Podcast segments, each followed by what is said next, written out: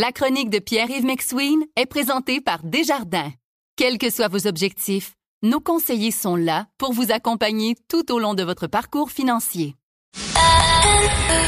C'est 23. Voici la chronique économique de Pierre-Yves McSween. On sait, euh, mon cher Pierre-Yves, euh, que euh, ben, il y a une politique de véhicules zéro émission d'ici 2035. Tous les véhicules neufs qui vont être vendus au Canada en 2035 devront être zéro émission. Mais tu dis que ça peut avoir un comment dire un impact sur les changements de, des finances personnelles? Ben, en fait, c'est Bloomberg qui dit que le Canada ça, ça prête à adopter les règles. Puis quand c'est rendu à en parler aux États-Unis, là, tu comprends que ça commence à être sympathique. Mais la question est si on veut descendre à 20% en 2026, 60% de véhicules en 2030, puis 100% en 2035, et qu'on va approuver ça, c'est sûr qu'on a une certaine réflexion à avoir. Un, les constructeurs automobiles pourraient, selon ce qu'on entend, obtenir des crédits en commercialisant davantage de véhicules électriques. C'est-à-dire que on va donner un avantage économique, ce qui voudrait dire qu'on pourrait même implicitement subventionner. Hein. Si je commercialise plus de véhicules électriques que mes concurrents et que je reçois des crédits, ça ressemble à ce qu'a fait le pain et le beurre de Tesla aux États-Unis durant quelques années, c'est-à-dire vendre des avantages à d'autres concessionnaires qui ne respectent pas euh, les émissions ou le, quota de véhicules. Donc, question aussi, c'est pour le consommateur.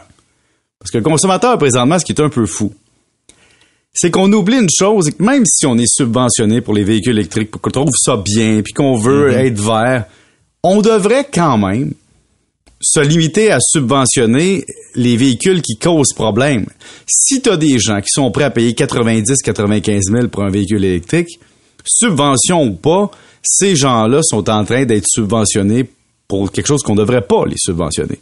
Et donc, présentement, on a une subvention fédérale et provinciale qui totalise 12 000. Sur certains véhicules, c'est moins dépendant de la valeur, mais on devrait vraiment commencer à annoncer aux clients à quel moment on va baisser les subventions, de combien, et au fur et à mesure que l'offre s'améliore sur, l'échelle canadienne et qu'il devient désavantageux d'acheter un véhicule à essence à combustion, peut-être se poser la question annoncer la baisse des subventions pour aussi forcer la main aux consommateurs qui a les moyens, pas tous les consommateurs, mais certains. Et je vais donner un autre exemple bien, bien important. Quand tu recharges ton véhicule électrique, ça coûte plus cher quand tu fais euh, de la recharge commerciale, oui. C'est-à-dire que tu vas sur la rue, ça peut te coûter, par exemple, je l'ai fait l'autre jour, ça va coûter 8,72 pour 70 km de recharge. OK? Donc, quand tu fais le calcul sur, euh, disons, un plein, ça peut te coûter une coupe de 10 piastres. OK? Et donc, tu commences à calculer que si tu n'as pas de borne à la maison, le calcul n'est pas le même. Alors, à quel moment on va mettre en place des, infrastructures qui sont soit moins coûteuses ou de revoir tout l'urbanisme des régions comme Montréal? Imagine, là, tu as acheté un, triplex à Montréal. Tu as une ruelle qui n'est pas déneigée l'hiver. Et là, tu vas être obligé d'avoir un véhicule zéro émission d'ici 12 ans. Alors là, tu as plusieurs réflexions au niveau individuel. Est-ce que mon panneau électrique peut prendre une entrée supplémentaire de 50 ampères pour avoir une bonne recharge qui va recharger non pas en 10 heures, mais en 6 heures, au lieu de 30 ampères, disons une espèce de ratio? Est-ce que je vais avoir dans ma rue une accessibilité à mon stationnement pour installer une borne qui va me coûter une fraction du prix de la borne commerciale de la rue? Euh, d'un niveau commercial. Par exemple, si tu es un, travailleur autonome ou un, employé, disons, et que tu te fais rembourser ton kilométrage pour fin d'affaires par l'employeur, tu as le droit à une allocation. Présentement, Louis, cette allocation-là, c'est 68 cents par kilomètre pour les 5000 premiers et 62 cents pour les suivants pour que ça reste raisonnable et non imposable. La question que je te pose, comment se fait-il qu'aujourd'hui, on subventionne de la même façon les véhicules électriques et essence pour le kilométrage pour fin d'affaires, alors que le coût n'est pas le même. Hmm. c'est vrai ça. Vous écoutez la chronique économique avec Pierre-Yves McSween. As-tu déjà utilisé un véhicule électrique euh, personnellement? Ben je, oui, mais je veux dire. Euh, T'es pas encore acquéreur. Non, je suis pas encore acquéreur parce que moi je fais beaucoup de routes et euh, ça me limite dans mes déplacements. Je comprends. Je te donne un exemple. Je suis un Louis Lacroix, mettons. Je pars de Montréal, moi je l'ai fait l'autre jour, je suis allé à Québec, OK? J'avais un événement. J'étais allé à Québec, et puis, au compteur, c'était écrit que j'avais 420 km. Évidemment. Mais, mais c'est pas la réalité. Ben non, évidemment, on chauffe, on roule, tout ça. Et finalement, j'ai parcouru 238 kilomètres. Et il me restait quelques kilomètres au compteur. Et c'est pour dire que l'efficacité doit être planifiée. Et là, j'étais chanceux à l'hôtel où j'allais. Il y avait une borne de recharge 30 ampères gratuite pour les clients.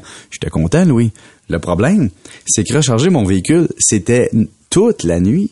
Et donc, imagine, il faut que tu penses à tout ça, les infrastructures. Euh, il va falloir que j'y aille à me payer le prix commercial, parce que comme j'ai pas voulu payer le prix commercial durant la nuit, je me suis retrouvé à être limité dans ma capacité de revenir à temps. Et donc, faut que tu payes l'enjeu commercial dans ce temps-là. Bon, mais ça coûte juste pour donner une idée là, parce que tu parlais de 8 et 72 pour 70 km d'autonomie. Oui. C'est de l'autonomie réelle, ça, ou si en réalité c'est 50? Au panneau indicateur. Ben, disons que tu fais le calcul. Si tu fais un calcul puis tu fais, par exemple, un véhicule qui a 500 km, Ouais. ça peut te coûter, disons, euh, 60 dollars. Et là, évidemment, ça dépend des bornes que tu prends, c'est quoi les tarifs. Mais tout ça est à calculer dans, dans ton éventuel coût d'acquisition. Et la question, puis moi, je suis très vendu, je veux dire, de depuis avril, je, je n'ai que du bon à dire, mis à part que effectivement, j'arrive à une borne de recharge commerciale, faut que tu saches quel type de véhicule que tu as. As-tu l'adapteur? Parce que c'est-tu la bonne le, le bon type de véhicule, mais généralement pour vrai, je n'ai que du bon. Et l'enjeu que tu me dis de j'ai beaucoup de déplacements et j'ai des recharges à faire, c'est rendu vraiment pas long. Euh, ça va vite. Euh, Il y a des chargeurs extrêmement puissants. Et donc, c'est plus un enjeu de dire Ah, tu sais, tu peux t'en profiter pour euh, aller prendre une pause, un petit hamburger, puis euh, faire recharger ton véhicule pendant 30 minutes, puis tout va bien aller. Donc, c'est plus les enjeux d'autrefois. Mais les enjeux, ils sont citoyens. Si tu es un locataire dans un deuxième étage d'un appartement où tu ne contrôles pas le panneau électrique, qu'est-ce qu'on va t'offrir? Et c'est ça l'enjeu. Puis je vais aller plus loin, Louis. Au niveau de la tarification, moi, j'attends encore. Puis je l'ai répété plusieurs fois, mais j'aime ça les taquiner dans le temps des fêtes, notre gouvernement. Vous promettez de plafonner à 3% la hausse du coût d'électricité. Ça, ça veut dire implicitement que si je recharge ma voiture chez moi, vous me promettez pour l'instant que ça me coûte pratiquement rien, puis que je vais être plafonné à 3% d'augmentation tout le temps du mandat de Michael Sabia. C'est ce que vous êtes en train de me dire. Ouais. Et que jamais vous allez dire que j'aurai une surfacturation pour charger mon véhicule. J'ai de la misère à croire ça éventuellement avec le coût des infrastructures, l'économie du consommateur et surtout qu'on est en train présentement de subventionner par exemple quelqu'un qui roule en petit véhicule électrique de façon magistrale, autant au niveau fiscal qu'énergétique. Donc, est-ce qu'on va continuer à subventionner le coût d'utilisation, la subvention initiale et de permettre d'avoir des infrastructures qui supportent ça? C'est à suivre, mais on aimerait avoir un message clair. Monsieur McSween, euh, sur cette réflexion euh, profonde. Je vous dis à demain. À demain. Au revoir. C'est 23.